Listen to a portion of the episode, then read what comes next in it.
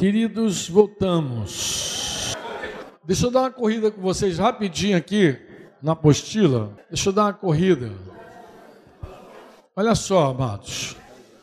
Eu, meu plano original é o plano humano, né? Original. Era poder bater cada tópico desse aqui da apostila contigo, mas eu vi que Deus ele agregou tanto depois daqueles episódios do grupo pequeno lá, segunda e terça, ele agregou tanto, gerou tanto cuidado no meu coração, que eu falei, Senhor, eu vou, não vai ter tempo de bater tudo, mas eu posso chamar a tua atenção para esse conteúdo. Como?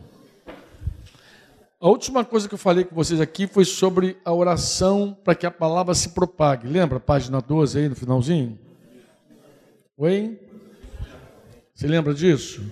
Então, deixa eu te cooperar contigo de como você usar esse, esse, essa apostila aqui rapidamente, pode ser?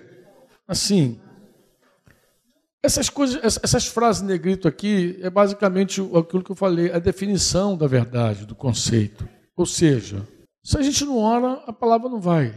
A palavra de Deus se multiplicar é uma luta, é uma resistência. Nós precisamos orar. Inclusive, orar é lutar.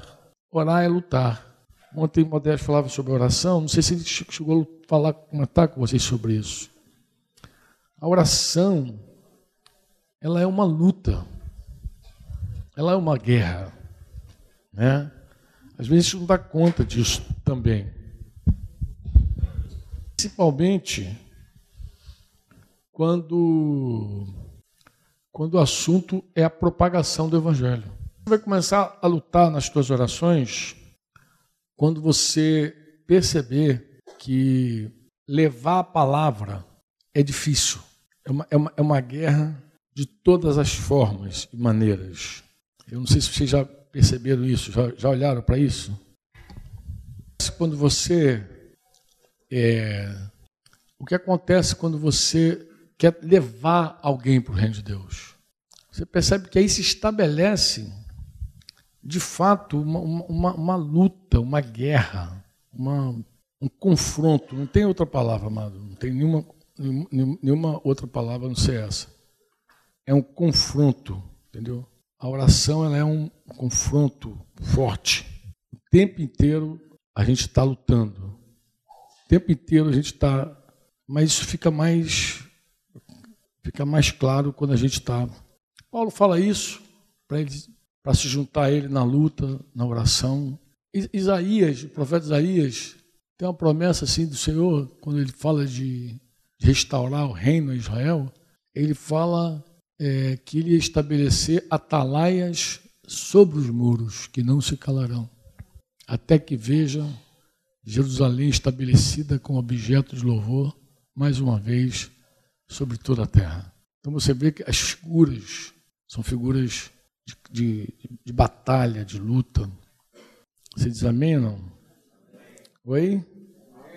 É, é guerra. E aqui não é diferente. Por isso que eu pedi Modesto, dei aquele reforço ontem para falar sobre a importância de orar para que a palavra se propague, para abrir portas. Lembra que ele falou sobre isso? Para livrar do homem mau. Porque quando você começa a proclamar, o homem mau aparece também. O capeta também manda os, os discípulos dele lá. Entendeu? Ele manda. É mais perigoso o homem mau. Tu vê que Paulo não fala sobre os demônios, né? Ora para os demônios saírem do meu caminho. Hoje parece que a igreja faz uma, uma inversão. Ela está mais preocupada com os demônios do que com, com o homem mau. Mas é o contrário. O, o que pode nos se opor de fato a nós é um homem demoniado, um homem mau, perverso, oprimido. Esse pode se, se opor mais a nós. Demônio não. Demônio, diabo, eles vão sair tudo em nome de Jesus. Amém? Ele se sujeita a esse nome. Jesus falou assim, vai lá em meu nome e espelhe os demônios todos. Você tem que usar, ser usado. Mas o que eu estou te falando é o seguinte: essa apostila, aí tu vai ver assim, os campos estão brancos, é hora de ceifar. Aí tu vai ver, todo esse conteúdo aqui já era um conteúdo que a gente ministrava aqui há vários anos para os irmãos, naquele primeiro CTL, falando sobre a importância da ceifa, da, da, da semeadura, mas também a importância de ceifar, a importância de colher. E aqui a gente estabelece algumas verdades. Primeira é a seguinte: é que a gente crê de verdade que o tempo já chegou. A gente não tem que esperar um tempo para as coisas acontecerem. Ele já chegou. Nós somos é, responsáveis por essa geração. E é incrível. Os estudiosos dizem que as gerações estão passando agora não de 40 em 40 anos, mas o tempo encurtou. Aquilo que eles conceituam, denominam como geração, cultura, conhecimento, linguagem, sei lá quantas coisas que esses estudiosos consideram geração, parece que agora as gerações não mudam mais de 40 e 40 anos. Eu sei por quê. Porque eu faço parte de uma geração que eles chamam de baby boomers, uma geração pós-guerra, e depois de mim já tem geração X, Y, Z. E sei também que muitos profissionais hoje, eles enfrentam um grande problema, porque eles nunca lideram com quatro gerações no mercado de trabalho. Nunca lideram. Com quatro grupos de pessoas pensando diferente, fazendo diferente, é um conflito. É um conflito muito grande. Eu conversava com um irmão que era um cabeção da Michelin lá, Michelin, até partiu para o Senhor recente, lá na Bahia, Tuberá, lembra dele? Partiu, Paulo. E Paulo dizia para mim que uma das lutas da Michelin era. Acho que eu falei, Paulo, é a luta de todas as empresas, porque os jovens não vestem a camisa como os antigos. São gerações diferentes. Então, por exemplo, a minha geração, a glória dessa geração era, era trabalhar 40 anos numa mesma empresa. ela terminar seus dias, cumprir, alcançar a meta, né? vestir a camisa. O cara, é, o cara tinha uma ideia de estabilidade, ele queria vestir, ele vestia a camisa. Você podia investir em qualquer profissional. Hoje não. Hoje as empresas sabem que você dá um curso para o cara, o cara mete o pé e vai embora. E às vezes o cara não quer estabilidade, ele quer sensação. E tem geração que nem é dinheiro que move ela, é sensação. A sensação de estar num ambiente melhor, a sensação de estar trabalhando mais livre, a sensação do conhecimento, a sensação, essas sensações todas não permite você investir ninguém. O cara diz, como é que eu vou investir no cara, levar para a França, porque parece que a Michelin tem as bases lá na, na França. Falei, como é que, a gente vai investir no cara, levar para a França, que o cara vem... É, então, você vê quantas coisas movem as gerações diferentes, né? Você vê como é que são as coisas. Negócio muito doido, né? Era outra, completamente diferente. É. Só ver o futebol. Zico sempre foi Flamengo, Pelé sempre foi Santos. Vasco. Hoje, hoje o cara está numa temporada num clube, outra temporada. Cheio de tatuagem, cabelo, sobrancelha feita e futebol que é bom, nada.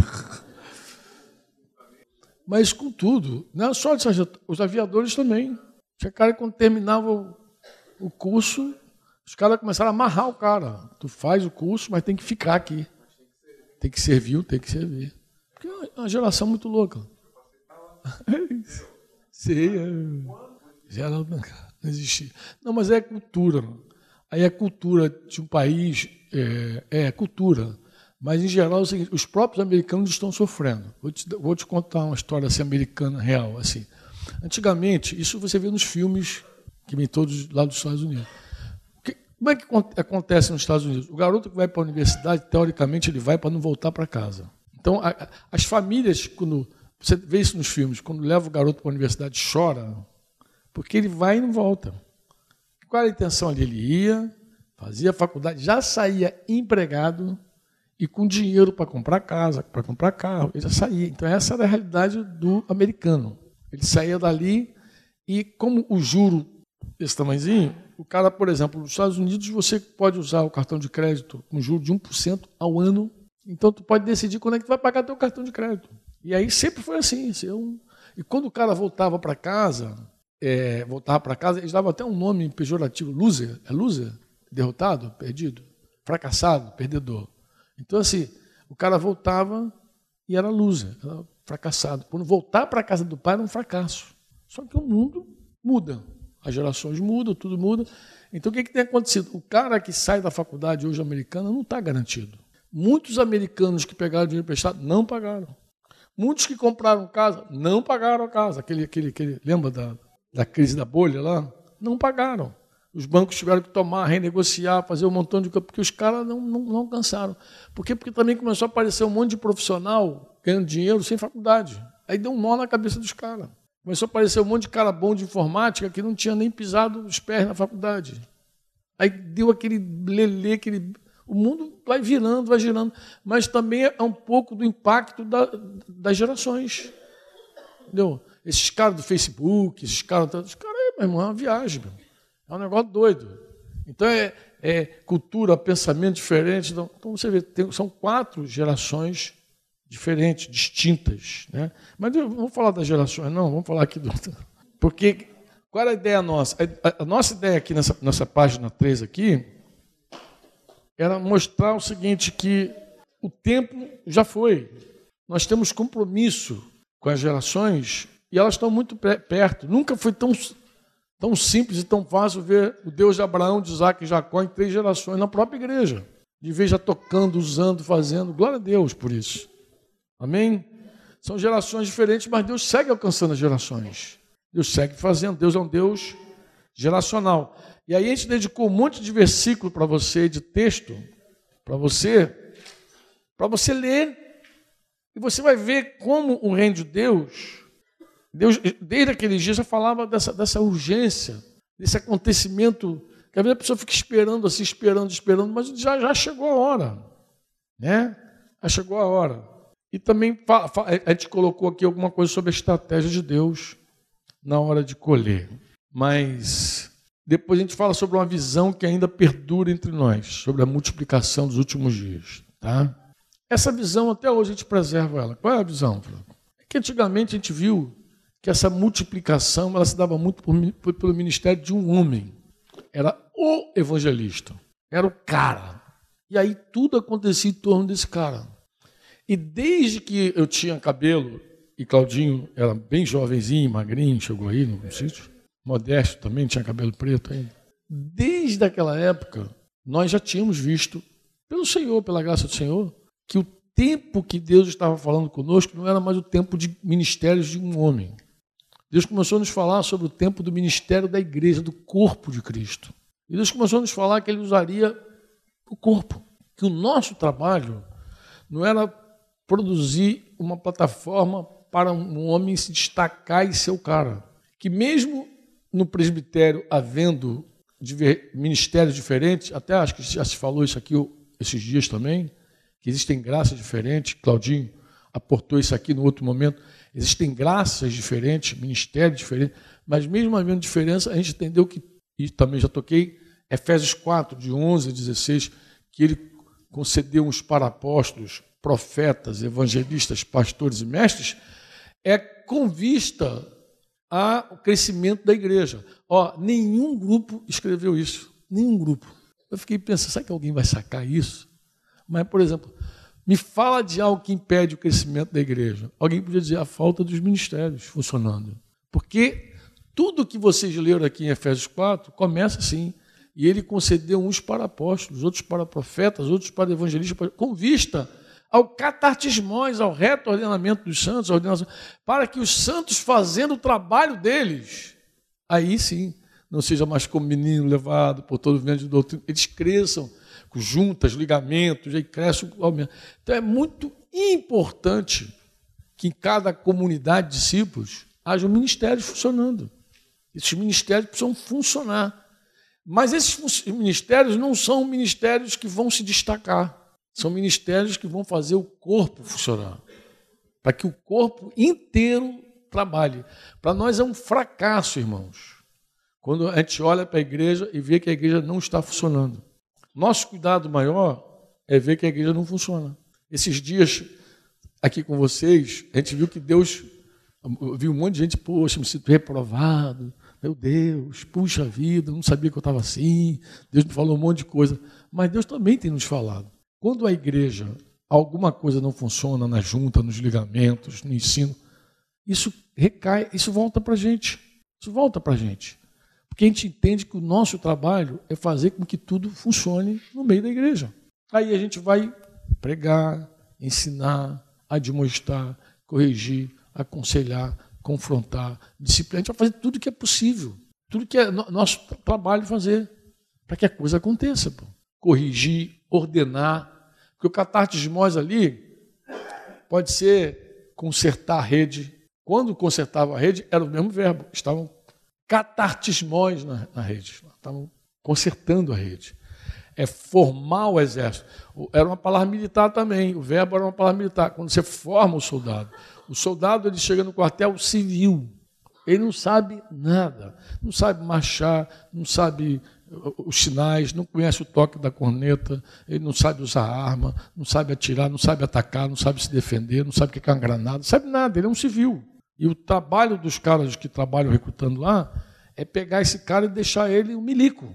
Um cara que sabe, que sabe usar as armas, que sabe se defender, que sabe marchar, que sabe, conhece as coisas. E é, é, o, é o trabalho. E, e, e, é o mesmo verbo usado para o trabalho dos apóstolos, profetas, evangelistas, pastores. É transformar esse exército de Deus num exército habilitado, ferramentado. Inclusive a palavra idôneo. É, tem, dois, tem dois textos que falam idôneo. Um que a gente usa, eu até tenho corrigido isso, Cláudio, que a gente fala fiéis idôneos, lá do texto de Timóteo, mas na verdade aquele idôneo ali não é idôneo. Engraçado, estava futucando ele esses dias. De... Tem dois textos, eu vou pegar os dois textos aqui, de fiéis idôneos. Porque alguém pode fazer a confusão. Um idôneo desse fala dessa capacitação. O texto de Colossenses, Colossenses, capítulo 1, versículo 12, tem uma, tem uma tradução aí para idôneo. De Colossenses, deixa eu pegar aqui a Bíblia com o grego. Colossenses 1,12. Dando graças ao Pai que vos fez idôneos. Esse idôneos aí, esse idôneos, fala de tornar suficiente, adequado, equipar alguém, tornando apto para realizar os seus deveres. Esse dono. Que eu até pensava que o texto de, de Timóteo era igual, mas não é. O texto de 2 Timóteo 2,2. E o que da minha parte ouvis, através de muitas testemunhas, isso mesmo transmite a homens fiéis e também idôneos. Parece que a, a, a gente sempre ensinou, sempre, que a gente precisava procurar fiéis e idôneos. Alguém que fosse fiel, capaz de levar a mensagem, capaz de transmitir a mensagem, que fosse dono habilitado. Esse dono de habilitado, esse dono de habilitado, de formado, capacitado. A gente sempre pensou nesse dono. Mas esse dono aqui não é o dono de habilitado. É um, é um dono diferente. É, é o dono que fala de um, de, um, de, um, de um ser, de um ser que pode fazer. Então ele está dizendo assim: a melhor tradução aí seria, é, seria mais ou menos o seguinte: posso ensinar outros que sejam fiéis e que possam ensinar outros, que possam ensinar outros. Se você perguntar, Franco, o que, que muda? Eu acho que muda muita coisa porque é o seguinte: é, é, é, é mais simples do que a gente imaginava. A nossa busca não é por gente habilitada, nem por gente ferramentada, mas a nossa busca passa mais pela disposição da pessoa. Ele precisa ser fiel. Ele precisa falar exatamente o que a gente fala. Ele precisa comunicar, ele precisa levar o ensino. Mas ele precisa ter uma disposição de fazer isso. Ele precisa ser, ele precisa estar, tá, ele precisa poder levar. Eu acho que isso passa mais pelo homem. Não é um dom de Deus. Olha que coisa interessante. Não é um dom. Ah, precisa de dom para fazer, não precisa não é um dom de Deus, e nem fala que você tem que estar perfeitamente habilitado, não. Diz que você tem que ser fiel com uma disposição de fazer o trabalho. Talvez isso explique por que a mulher samaritana saiu dali, ouviu Jesus, mal teve uma experiência que Jesus já levou a mensagem para a cidade. Talvez explique que Jesus é, falou com o demoniado gadareno lá, vai lá, enviou ele. Ele podia ir, não vai, pô. Pode ir? Vai. Você pode fazer isso? Posso. Essa é a ideia do idôneo. Não fala de capacidade. Não, não fala. Eu acho até que a NVT já, já corrigiu isso. De homens de verdade. É, mas é provável que essa capacidade não seja uma capacidade de ter dons, de estar ferramentado. Entendeu? Porque é um caráter obediente, um ser, está muito ligado a ser está muito ligado ao ser. É uma palavra que está ligada ao ser. É. Vai ficando cada vez melhor. É, é. é porque o que acontece, irmãos? É, isso também a gente trabalhou aqui há alguns anos. A gente falou muito sobre os critérios para alguém se mover na obra, no ministério conosco, que era vínculo, dom, disponibilidade e perseverança. Eram os critérios que a gente estabeleceu. Mas o que a gente viu na real? A gente viu na real o seguinte: que muita gente se disponibiliza a fazer, outros não. Muitos que Jesus chamou, o cara colocou obstáculo. Eu não posso ir. Mas tu não pode não, Cláudio? Por que não? Não, tem uma junta de boi. Não, tem um campo para arar. Não, tenho. O jovem rico. Porque esse, esse, esse, dono aí fala de alguém que, se, que pode, que, que se dispõe, que pode, que está disponível, que tem um caráter obediente, que responde imediatamente. Olha que coisa interessante. O, o, o cobrador de imposto está lá cobrando imposto. Jesus falou assim: vem comigo, siga-me. A palavra para Mateus foi: siga-me. Diz que ele largou tudo, seguiu Jesus. Se ele segue na coletoria, eu te pergunto, ele poderia fazer algumas coisas que Jesus incumbiu ele de fazer depois? Não.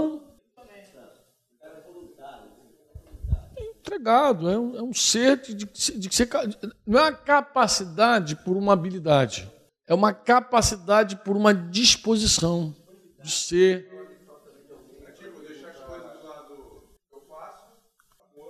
Posso, vamos pegar uma coisa assim, vamos ser simples. Você pede um favor a alguém para fazer. Quando pede um favor a alguém, uma das condições para essa pessoa fazer o favor qual é? Pode fazer? Tu pode fazer isso? Pode. Capaz, mas eu tenho uma junta, eu tenho um casamento, eu tenho não sei o quê. Então, a gente se ilude muito olhando a capacidade da pessoa. Pode ser uma ilusão. É melhor ter um cara disponível mesmo, disposto. Isso mesmo. Você pode fazer isso. Então, é, é, mas o cara pode falar, fiel, mas amarra o fiel. É uma palavra que está literalmente amarrada ao fiel. Amarrada ao fiel. Claro. Porque Paulo está dizendo uma coisa que, na verdade, a gente não fica iludido com os dons. Não fique iludido com os dons. Eu pergunto para alguém, tu pode fazer esse favor? Yuri, tu pode me servir assim? O que, que o Yuri pode dizer para mim? Não dá, não posso. Deixa eu fazer uma pergunta aqui que, que bateu na nossa conversa do grupo pequeno. Fidelidade. Fidelidade. Eu poderia perguntar assim para você assim, Carlinhos, você pode pegar esse ensino que eu estou te dando aqui, isso mesmo, sem inventar nada, e levar lá para Santa Cruz entregar para aqueles irmãos? Você pode fazer isso? Você pode. Você tem alguma dificuldade com isso? É isso aqui, não é outra coisa. É, é mais ou menos isso que ele está dizendo. Você, eu preciso que você seja fiel, mas um fiel que possa fazer, pô. ou que possa ser fiel. Está escrito o quê? Cara, a NVI, a NVT já deve ter. A NVT não cai nessa mancada, não. Porque não fala de capacidade. O, o verbo não pode. Eu estou te falando. Né? Oi?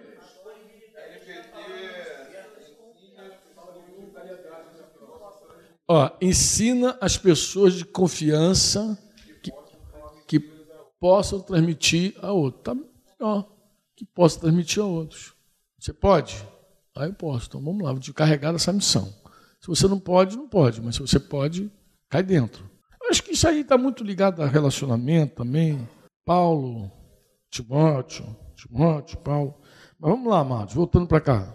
O que, que nós fizemos nesse tempo? Essa visão nossa, que é nossa, né, que Deus colocou no nosso coração, a gente, você vai ler a apostila aqui e vai ver a base dessa visão. Fala. Ah, tá. Obrigado. Obrigado, amado. Mas, mas deixa eu fechar isso aqui e tu me aperta de novo. Só vou terminar esse ponto da apostila aqui. É, senão eu vou perder assim a sequência. Você vai lendo a apostila no capítulo 14 e você vai entender como nós chegamos a, ao entendimento que a gente tem hoje sobre a importância do trabalho de pessoas e do corpo, não apenas de um homem, mas do corpo fazendo. Você vai ver mas quando eu falo aqui a grande colheita, aí você já vai ver o seguinte: você vai ver que a gente começa a fazer uma diferença entre semeador e ceifeiro. Esse texto aqui de João 4,38, por exemplo, se você puder projetar aí, amado, ele é muito bom. 4,38. Porque aí a gente foi assim: a gente falou o campo está branco, um, dois, não é trabalho de um homem, é trabalho de todos.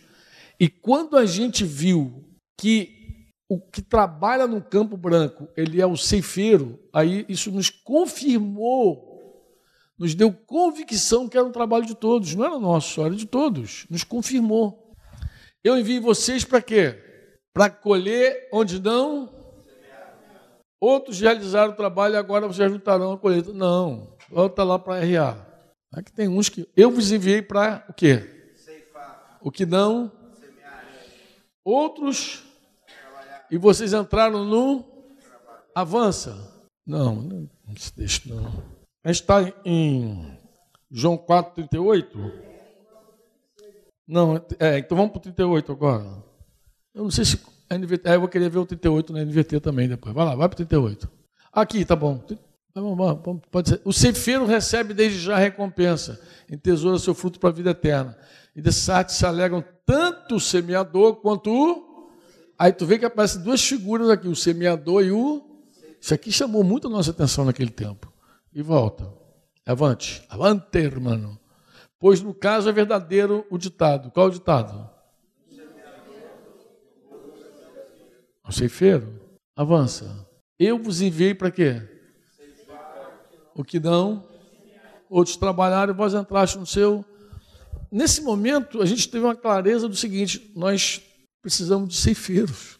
Porque a visão de um campo branco, a gente, assim, a gente precisa de ceifeiro. E a convicção que Deus nos deu, amados, uma convicção mesmo, de que esse ceifeiro era o pastor, era o cara que colhia, era o cara que ia juntar e cuidar, era o cara que ia recolher e juntar. Aí você fala, de onde vocês sacaram esse negócio? De onde vocês tiraram esse negócio? É, esse, esse texto ele fica muito mais claro, muito mais claro, quando Jesus ele envia, ele manda os discípulos olharem é, esse texto aí, tu vai lá para a página 16. A página 16, isso fica muito mais clarinho em Mateus 9, 35 a 38, 10. Um percorria Jesus todas as cidades e aldeias, ensinando nas sinagogas, pregando o evangelho do reino, curando toda a sorte de doença e enfermidade. E diz que quando ele viu as multidões, ele se compadeceu dela. Compadeceu-se delas por quê? Estavam desgarradas e, e ele faz uma comparação com essas multidões. É, como é que ele comparou com o quê? Ovelhas sem pastor. Estavam. Lembra que eu falei que pastor congrega? Lembra que eu falei com vocês que o ministério de quem desigreja é um ministério que está mais para o serviço do diabo do que da igreja? Porque desigrejar é descongregar a pessoa descongregar a pessoa, soltar o cara por aí. Isso não é uma obra de Deus. Isso não é obra pastoral, inclusive. Porque pastor congrega, pastor junta. Pastor quer ver todo mundo juntinho. Foi o que eu falei aqui no primeiro dia. Nós queríamos uma classe de 40, mas tu sabe como é que é pastor, né, cara? Olha como é que é pastor, olha a classe, o tamanho da classe, como é que é pastor, ele vai metendo tudo, olha. bota, paga do bolso dele. Eu lembro, isso já desde que eu me entendo por cristão. Pastor quer retiro com todo mundo, quer, ele faz tudo para que todos estejam juntos. Pô. Ele sabe a importância de estar junto. Ele sabe, por exemplo, que quando solta vocês aqui no almoço, vocês serão edificados mutuamente, com o testemunho de cada um. O pastor não pensa que você come só quando está aqui ouvindo. O pastor não tem essa ilusão. O pastor sabe que vocês juntos aqui, vocês vão cuidar uns dos outros, vão pastorear. Vai ser um mover, vai ser uma riqueza tremenda só pelo fato de estarem juntos. O pastor sabe disso. Ele, ele, ele congrega, ele recolhe. E, e, a denúncia de Jesus aqui é que as ovelhas estavam o quê? Desgarradas, errantes, desgarradas. Estavam soltas, confusas, desamparadas como ovelhas sem. Aqui já a nova versão, né? Confusas, desamparadas, outra desgarrada, como ovelhas sem Agora, se Jesus fala isso, está como ovelha sem pastor, e depois fala assim com a gente assim, é, então disse a seus discípulos, na verdade a seara é grande, Mas os trabalhadores são rogai ao Senhor da seara para mandar trabalhadores para a sua seara. Que tipo de trabalhador que ele está pedindo? Oi? Ceifeiro, ele está pedindo pastor. Se eu digo assim, ó, olha só a multidão, galera. Está errante, está como ovelha sem pastor.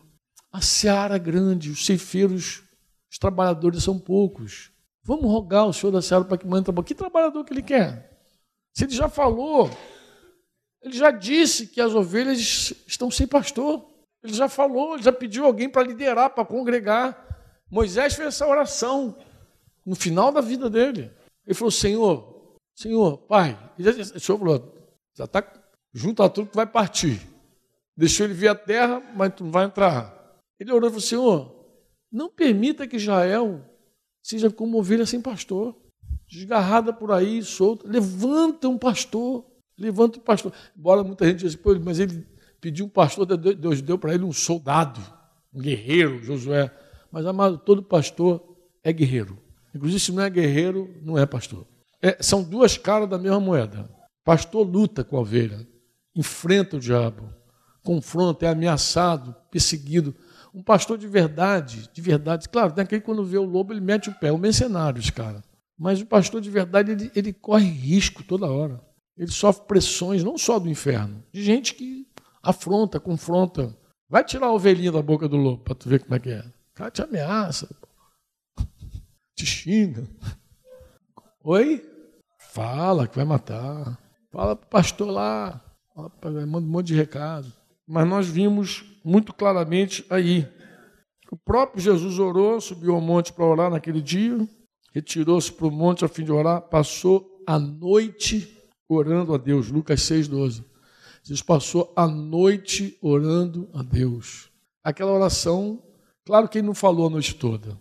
É aquela oração que você tem que ouvir mais do que mais do que falar.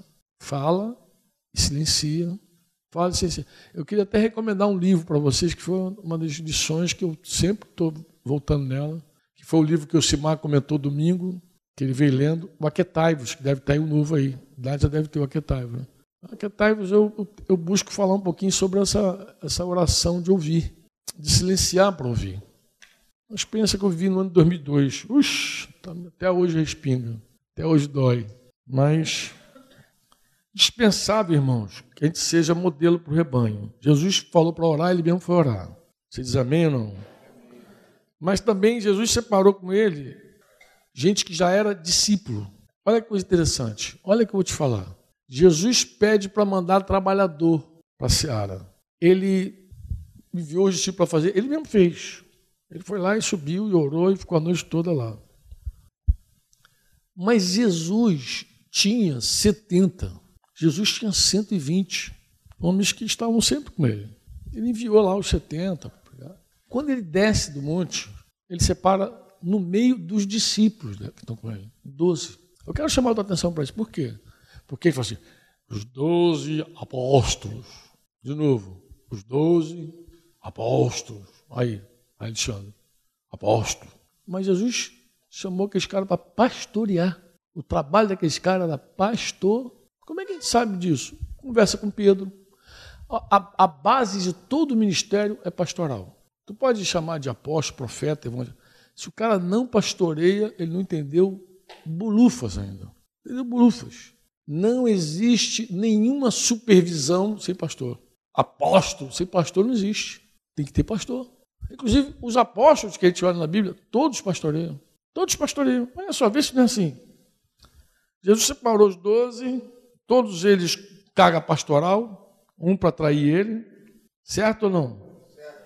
E quando, olha só, Jesus é o sumo, é o profeta, é o apóstolo, mas quando Pedro escreve sobre ele, 1 Pedro, ele diz assim: Rogo, pois, aos presbíteros que há entre vós, eu, presbítero, como eles, testemunha do sofrimento de Jesus, ele vai dizer assim depois para esses presbíteros lá, pastoreai o rebanho de Deus que há entre vós. Pastorear. Jesus também era apóstolo. Você crê que Jesus era apóstolo? Crê ou não? Mas como é que Pedro se refere a Jesus? Supremo pastor. O supremo Jesus falou que ele era pastor. Eu sou o bom pastor. Era profeta, era mestre, era apóstolo, senhor, mas ele é É pastor. Tudo. Mas é pastor. Ele é, ele é o supremo pastor. João também se declara presbítero. Seja, se era presbítero, ele pastoreava e era apóstolo. Segundo João 1, o presbítero, a senhora eleita e seus filhos. Ele se declara presbítero, apóstolo. Presbítero e bispo, irmãos, são pastores numa igreja local. É que, como é que a gente sabe disso? Tu lê a carta de carta.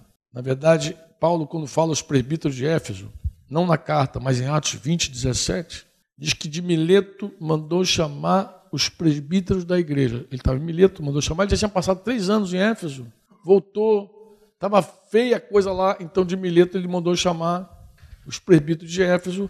Mas quando ele está reunido com esses caras, quando ele está conversando com eles, né, ele diz assim no versículo 28: Atendei por vós e por todo o rebanho, sobre o qual o Espírito Santo vos constituiu bispos. Chamou os presbíteros de quê? Bispos. Para quê? Qual era a missão desse cara?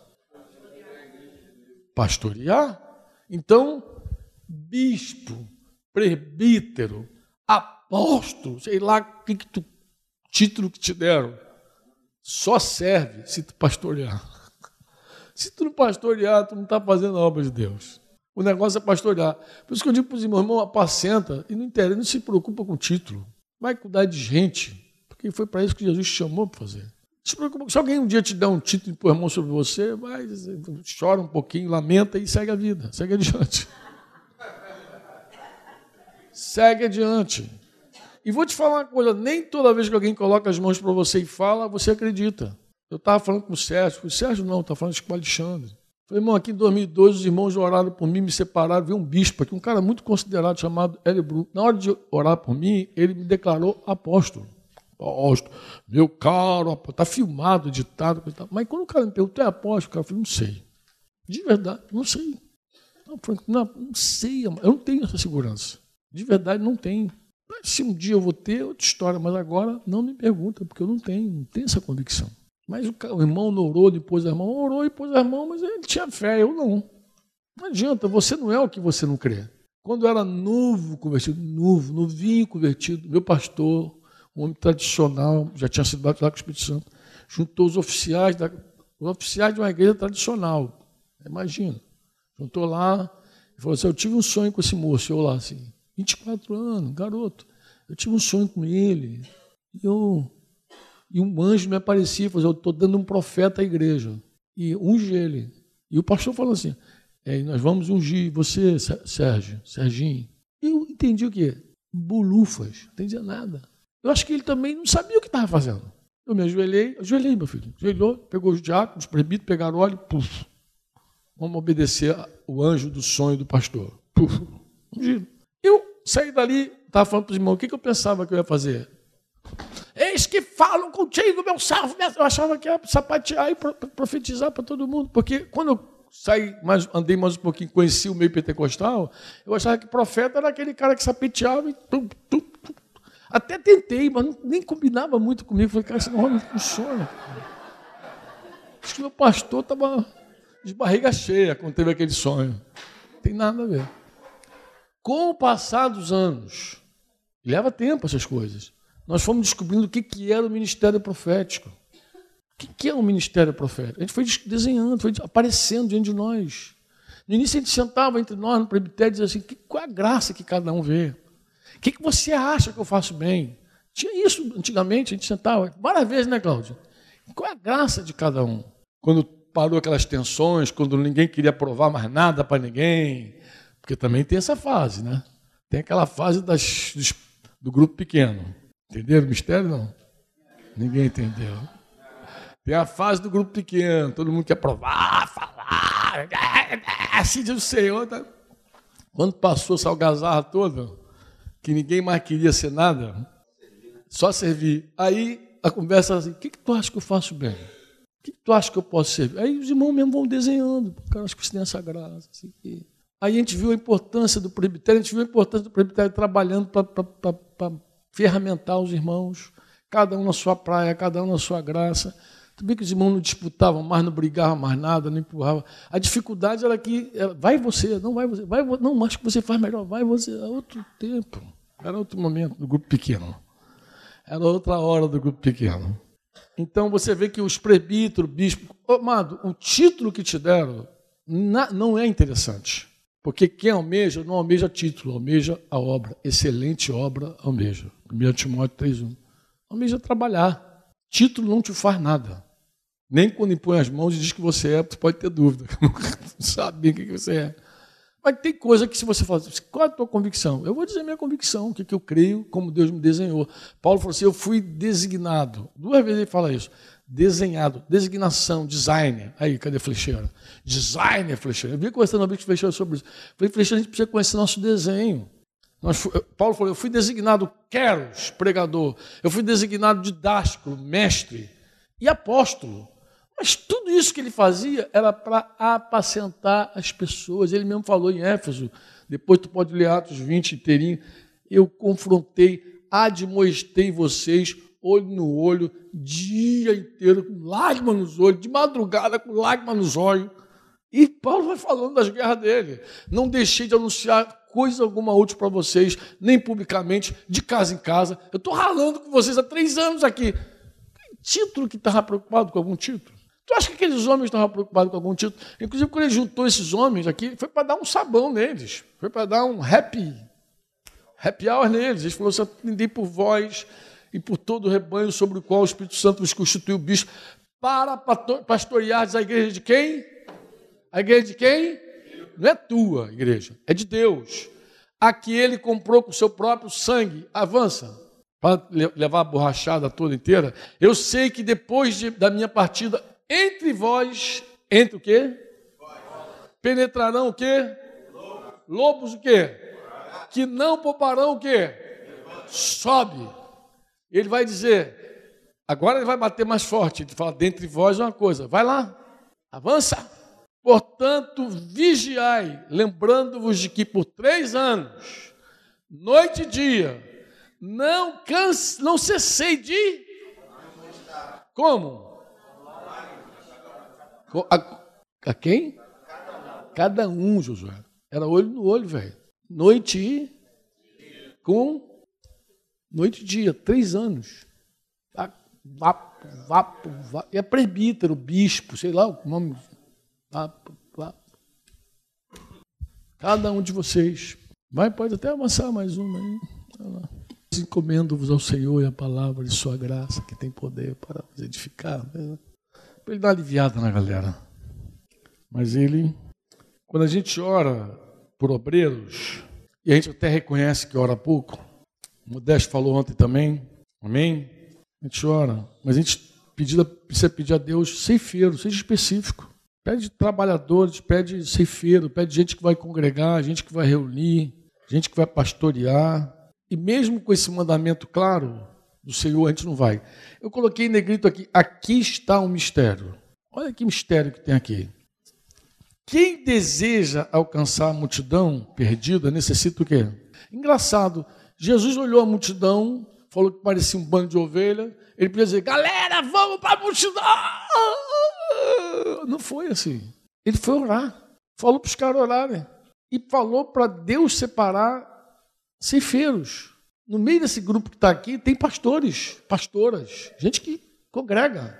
O que esses pastores e pastoras precisam ser fiéis, idôneos, no sentido de estar tá pronto para entregar o que eles recebem. Pô. E cuidar lágrima. Dá trabalho, cansa porque tu chora. Tem dia que você está rindo, mas tem dia que você está chorando, velho. Chora porque tem os irmãozinhos que não são mole, não. Os irmãozinhos não são brincadeira. Eu queria refletir com vocês sobre essa verdade, tá, amados? Que, qual a verdade? De que quando a gente chora por ceifeiros, nós alcançamos as multidões. Quando a gente tem ceifeiro, a gente está mais ferramentado, habilitado para ir para as multidões. Sem ceifeiro, e a nossa experiência é essa aqui, Cláudio está ali, vocês podem perguntar. A nossa experiência, por incrível que pareça, foi sempre essa, foi assim. Deus não mandava a gente para as multidões, mandava a gente para os ceifeiros. Não é assim, Cláudio? A gente focava nos ceifeiros e Deus falou, não se preocupa, cava as covas que eu vou fazer encher as covas. firma bem as estacas, estica bem as cordas, estende a lona que eu vou transbordar para os dois lados. E sempre foi uma experiência assim. Nós focávamos na formação de novos pastores, de todos os níveis, e Deus mandava as ovelhas. De várias maneiras.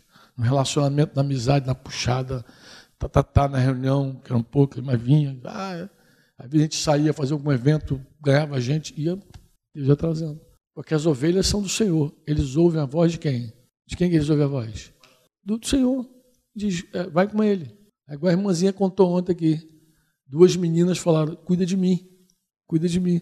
É muito legal quando as pessoas começam a ficar agoniadas para ter filho espiritual. É muito legal. Tem a irmãzinha lá, muito querida, lá, filha de, Simone, né? Eu não sei se foi filha da Dani em algum momento, mas filha de Simone Pedrosa, vocês conhecem bem. Simone. Simone tem uma menina chamada Leni.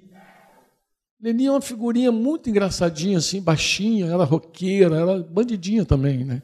Uma advogada. Ela é bandida. Não figuraça, mas se converteu de verdade. Ela é advogada, trabalha com o negócio de INSS. Muito...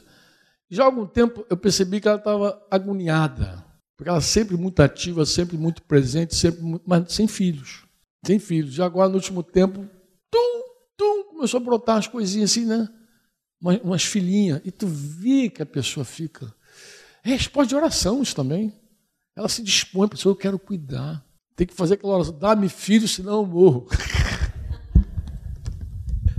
Faz oração. é legal você poder exercitar esse cuidado, ensinar, admoestar, aconselhar, pregar.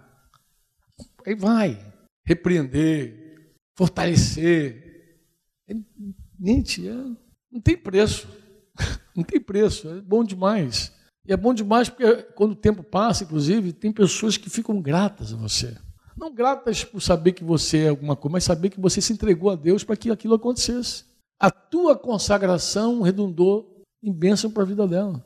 Ela, tem gente que reconhece isso para sempre, porque a gratidão é a memória do coração. Às vezes o cara não sabe muito bem quantas coisas que você fez, mas ele sabe que você fez, que você é ímpar na vida dele. Ele olha com gratidão e diz que não tem como. Vai cantar aquela música de Asaf Borba sempre toda vez que tiver. Eu não sei o que seria de minha vida sem irmãos e irmãs, sem amigos que com o amor de Jesus. Amém? E, no, e naquela época também nós falamos muito sobre ganhar, confirmar a fé, edificar, enviar. Fiz uma, umas frases aqui para vocês, agora muito mais alegre, depois de vocês ouvirem Modesto. Porque a gente fala assim, Jesus orou para pedir trabalhador, mas na verdade, em que momento que a gente não ora? A gente ora para tudo. A gente ora e jejua e prega. Quer ganhar? Ora, jejua, prega. De novo, ora, jejua, prega. Para quê? Ganhar as almas. Ganhar alma. E a gente depende do Espírito Santo para ganhar alma. Você crê nisso ou não? Você quer ganhar a pessoa perdida? Dependa de Deus, pô. Ora, jejue, pregue. Testemunhe. Provoque situações, seja intencional, né? Porque o Espírito Santo conhece as necessidades das pessoas. Ninguém conhece mais a necessidade das pessoas do que o Espírito Santo. Você tem certeza disso? Tem ou não? De verdade, tem ou não? Eu queria destacar aqui um, um, uns vídeos umas mensagens. Tem aqui esse, esse QR Code aí, QR Code na apostila. Sabe como é que funciona QR Code, não sabe? Tem telefone que basta pegar a câmera, botar aqui, ele já remete você para o link. E tem outros que tem que baixar o aplicativo. Isso depende do, do telefone que você tem. Tem telefone que você fotografou, ele já pimba. Tem telefone. Eu descobri esse dia, o irmão botou assim, tuf, já foi lá. Falei, caramba. Tu não tem aplicativo? Não, não precisa. Meu já vai direto. Acho que nem ele sabia. Mas aqui tem duas mensagens que eu destaquei, que são 21 dicas para compartilhar o Evangelho. Acho que o Daniel não colocou todas 21, mas eu achei muito legal. Ele pegou essas 21 dicas de Jorge Mitian e resolveu colocar. O que, que, eu achei legal? É porque Jorge Mitian, eu não conhecia esse material. Eu falei, Daniel, onde é que tu arrancou esse troço? Ele falou, ah, esse garoto futuca mais do que a gente, então eles sabem tudo mais do que a gente. Falei, como é que eu nunca ouvi esse, isso aí? Ele, não, cara, pai, tem aí e tal. Eu achei muito interessante porque isso bate com aquela história que eu contei de pregar com contexto. Lembra que eu falei de pregar com contexto? Essas 21 dicas de Mitian está recheado dessa acessibilidade. E ele vai contando. Daniel pegou lá, gostei do vídeo, assisti lá, até compartilhei. Falei, achei legal, ele vai batendo aquele jeitinho dele lá, cabeçudinho. Aí leva. Mas eu pedi a Tita para agregar aqui mais dois, duas mensagens. Autismo espiritual, que eu citei aqui para vocês aqui. Não, não citei. Mas é um tema que eu acho legal você avaliar ele porque muita gente não sai da sua bolha, do seu autismo, e por isso não ganha. Não ganha gente. A gente quer gente, mas a gente não quer sair da bolha. Aí a gente. Oi? Cara, eu acho que o autismo ele tem várias causas. Eu, eu, eu não sei se isso aqui eu falei, da, mas aqui no Rio, acho até que eu falei melhor desse assunto. Que eu apresentei outras causas, apresentei o medo. Porque tem muita gente que tem medo de se expor, já se machucou. Então foi agregando outras causas. Isso aqui é um assunto que poderia dar para o grupo pequeno trabalhar. fazer isso não, que vocês têm happy hour, hoje não vou fazer. Mas aqui é um tema legal, como reunir um grupo pequeno e pensar assim, por que, que a gente se esconde? Qual é a causa de alguém, é, qual é a causa de alguém se blindar, se proteger e não se expor para outra pessoa. Porque tem causas egoístas, muito egoístas, mas tem também ferida de alma. Tem gente que tem medo, já se machucou. Imagina um cara que já foi assaltado, parar de noite para socorrer alguém. Imagina, o cara tá, foi assaltado, machucado, enganado. de repente, ele não pode ver ninguém de noite fazendo um sinalzinho que ele fica com medo, ele tem medo. Né? Então, os motivos para alguém não parar e ajudar alguém caído na rua são vários. Não é só egoísmo, não é só religião, tem vários motivos, várias causas, né? Às vezes é uma pessoa traumatizada, pô. Ó, tem gente que tem trauma com discipulado, tem gente que tem trauma de cuidar de gente, que a experiência foi dramática, foi horrível. Mas é aquilo que eu falei, a gente não pode colocar a palavra debaixo da nossa experiência nunca, jamais. A palavra sempre está acima da nossa experiência. Então, se algo deu errado no discipulado, no trato, na formação, se algo deu errado, está na hora agora de mudar tudo e eu voltar de novo, porque a palavra prevalece. Eu preciso romper com esse medo, romper com essa dor, romper com essa ferida e estender a mão para o outro. E dizer: Ó, vou tentar de novo, mais uma vez, o que, que Deus. Se eu vou apanhar, se eu vou ser traído de novo, não sei. Porque as pessoas se machucam por muitas. Então, as causas são várias. Acho que cabe a cada um avaliar a sua própria limitação. Porque tem um autismo, aquele autismo agressivo, né? Como é que dá o nome desse espectro? Qual é? Severo, até falei da outra vez. Tem aquele leve e tem o severo. Esse, assunto, lembra que eu falei com vocês que várias mensagens brotam de apacento? Lembra? Esse assunto brotou no meu coração quando eu, a gente foi como pastores, né? chama os para orar. E a gente foi o presbitério lá em Curitiba orar por um, um, garoto com autismo em casa. E quando a gente entrou, que a gente começou a conversar, compartilhar, coisa e tal, eu tive um discernimento que os pais eram tão autistas quanto o filho. Os pais não se abriam para abençoar, para dar, para servir, eram tão autistas quanto o filho. E aí eu falei, aí eu falei, a gente vai orar por essa criança, mas eu tenho que falar com, com vocês uma coisa. Vocês também precisam sair desse autismo de vocês. Aí começamos a conversar. E eles admitiam, eles reconheciam que eles estavam no mundo deles também, entendeu? Não queriam se expor, não queriam cuidar de ninguém. Um casal que está vários anos entre nós, pô, que não quer servir, que não quer dar. E gente com conteúdo. Aí volta o idôneo, né? Acho que o idôneo entra aí, entendeu? O cara pode ser até um cara com condições de receber e fielmente transmitir. Mas não vai, pô, não se dispõe, não está pronto, não está ali. Sempre tem uma, uma coisa pessoal em primeiro lugar, entendeu? Sem ter algo meu em primeiro lugar. Sempre tem algo meu, meu lugar, meu, meu, meu, não vai nunca, pô. É a junta de boi, é o casamento. Aquela expressão assim, deixa eu enterrar meu pai, que eu te sigo, não é meu pai está ali sendo velado e daqui a pouco vou lá. Não é isso não, mano. Deixa eu sepultar meu pai é uma expressão assim, deixa eu viver a vida. Deixa eu viver a vida. Quando meu pai morrer, eu botar ele no buraco, eu venho e te sigo. Tu acha que Jesus ficaria dispensaria um cara que está com o pai para sepultar só porque não foi sepultar o pai? Acho que é isso? Não. O cara diz assim: deixa eu viver a vida, deixa eu curtir, pô. Deixa eu, deixa eu sepultar meu pai. Quando eu sepultar meu pai, eu vou e te sigo, pô. Eu vou contigo, vou, vou embora. quer estar comigo, mas não agora. Sabe aquela coisa assim? Quer, mas não agora. Agora não. Agora não, senhor. Não, senhor, agora não. Já, já fez essa oração assim? Vamos ser franco. Já falou com Deus assim nessa cara de pau? Eu já. Mais de uma vez eu fiz isso. Principalmente quando eu não tinha clareza do senhorio de Jesus. Então eu já falava com Deus, não, não, não, senhor, não, agora não. Segura as pontas. Cara, imagina o servo falar assim com o senhor. Um, um micróbio do micróbio do micróbio falar com Deus, Criador de todas as coisas. Espera. Pô, cara, o que, que tem na cabeça esse cabeção? Mas eu, os primeiros cinco anos da minha vida, assim, eu não entendi o senhorio de Jesus, eu não sabia que Jesus era meu Senhor. Eu falei isso domingo passado, agora um pouquinho do Senhor. Eu não sabia. O Evangelho chegou meio quebrado para mim. Então eu falo do autismo espiritual e falo uma mensagem que eu ministrei aqui no Rio, acho que eu só falei aqui no Rio, que os irmãos deram o título de Lei da Gravidade. É um desabafo um pouquinho. Foi logo depois daquele falecimento da Liane. Eu vim aqui no sítio, tinha um casamento no sábado em Cabo Frio. Sepultamos Liane na sexta, aquela, aquela, aquela coisa de pastor, né? um dia cemitério, outro dia festa.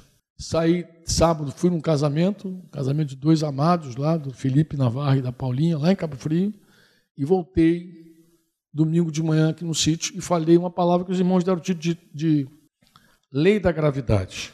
Deram esse título. Eu queria recomendar também essa palavra para vocês da Lei da Gravidade. E aqui na página 18, você vai ver o seguinte: que nós precisamos orar, jejuar e batizar para tudo, para pregar, para batizar, para doutrinar, para enviar, para enviar alguém, ora, jejua, impõe as mãos, envia. Inclusive, tem esse, a gente tem esse respaldo lá em Atos 13. Quer enviar alguém? Esses dias eu, eu fiz uma coisa com o irmão, ajudei o irmão a um trabalho de, de, de Uber. Ele queria muito, tal, pai, prestei a servi-lo nesse assunto. Mas aí que eu entendi?